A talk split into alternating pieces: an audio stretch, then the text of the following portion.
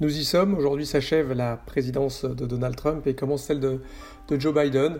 Euh, que retenir de, la présidence de Trump? Beaucoup de choses. Euh, si on, parle des objectifs que s'était donné euh, Donald Trump, en tout cas son, principal thermomètre était, les actions. Et de ce point de vue-là, c'était un, succès. On a eu plus de 50% des, marchés actions de hausse en 4 ans avec plus de 150 plus haut pour le Dow Jones, donc c'est un succès. Euh, cela reste néanmoins similaire à ce qu'on avait eu euh, sous la présidence de, euh, de, et c'est loin de celle de sous Clinton où les marchés avaient augmenté de 230%. On peut revenir à Roosevelt ou Reagan qui avaient gagné plus de, plus de 100% chacun. donc de ce point de vue-là, c'est tout de même un, succès. Si on regarde l'économie en tant que telle, là aussi, des choses contrastées, c'est-à-dire qu'on a quand même un taux de chômage qui, était, qui a baissé à 3,5%, hein, c'était un plus bas depuis 1953, euh, on était à 4,7% à la fin du mandat d'Obama, donc on a réussi à maintenir une création d'emplois, alors même qu'on était déjà proche du, euh, je dirais, des, des, bas niveaux de, chômage, et on sait que les créations marginales sont, sont plus difficiles, donc euh, un certain succès qui a fait revenir hein, notamment les, les, un certain nombre de, personnes qu'on pensait être sorties définitivement du marché du travail qui sont revenues. et puis l'autre succès assez inattendu finalement, hein, c'est la pauvreté qui a baissé avec des salaires euh, euh, chez les, plus pauvres, hein, dans les déciles les plus bas, on a des salaires qui ont progressé de 5%, notamment chez les minorités euh, aux États-Unis. Donc là, plutôt un, succès.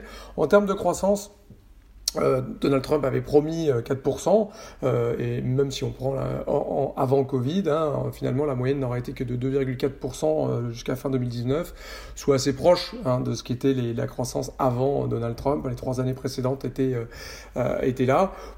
Pourtant, hein, Donald Trump avait fait ce qu'il fallait, parce que même hors Covid, encore une fois, euh, les déficits publics avaient été augmentés. On, on, critiquait un petit peu cette idée de, de, de, de, euh, de, remettre déjà du, du, charbon dans une économie euh, qui tournait à plein.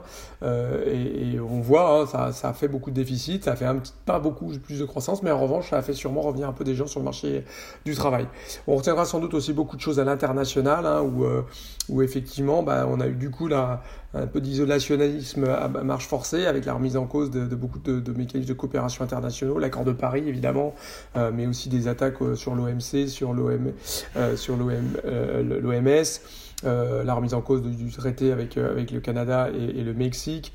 Euh, on a quand même pas mal de, de, choses là-dessus. Et puis surtout, bah, la guerre commerciale.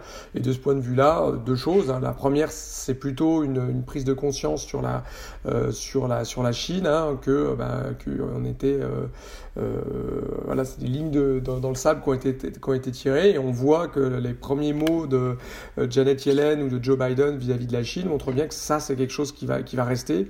La deuxième chose, en revanche, c'est le déficit commercial qui, lui, loin d'avoir baissé, aura atteint des records.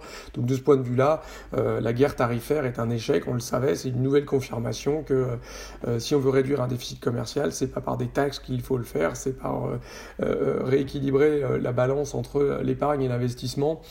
et donc, encore une fois, la réduction du déficit commercial n'a pas, n'a pas eu lieu. Et puis, dernier point sur le Covid, euh, il est trop tôt pour faire un bilan, euh, mais tout de même, on voit bien qu'avec 4% de la population et 20% des décès, c'est quand même plutôt euh, un nombre de décès par, nombre d'habitants.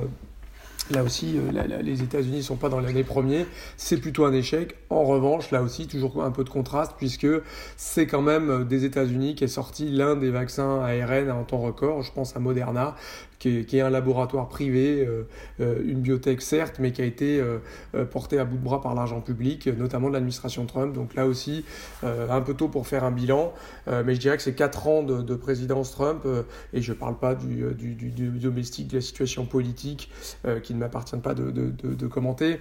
Euh, mais c'est vrai qu'en termes macroéconomiques, quelque chose d'assez assez finalement contrasté. Euh, l'impact sur les relations internationales, hein, je le disais, avec la guerre commerciale. Euh, un, sondage ce week-end disait que deux tiers des Européens ne faisaient plus confiance aux États-Unis. Donc on sent bien qu'il y a un lien à recréer entre des alliés historiques et sans doute au détriment de la Chine. On le voit dans les derniers, encore une fois, dans les dernières prises de parole. Donc il y a quand même encore du boulot sur la planche pour l'administration Joe Biden. Euh, il a le Sénat, euh, il a la, Chambre. Euh, voilà, on va avoir les 100 premiers jours pour pouvoir commencer à se faire une idée. On pense notamment au, plan de relance, évidemment, hein, fort de la majorité au Congrès. On, jugera sûrement l'impact macroéconomique sur la capacité à faire passer un, plan de relance. On voit les propos d'Hélène, hein, la nouvelle secrétaire au Trésor, euh, qui dit qu'elle veut passer euh, un, plan massif, un acte big. Euh, donc probablement qu'on aura de nouveau 2, 3, 4 points de PIB de relance budgétaire, à voir l'impact que cela aura et eh bien évidemment, la présidente Joe Biden va être marquée, comme celle de Trump, par la, par la gestion du Covid. Et de ce point de vue-là, beaucoup reste à faire.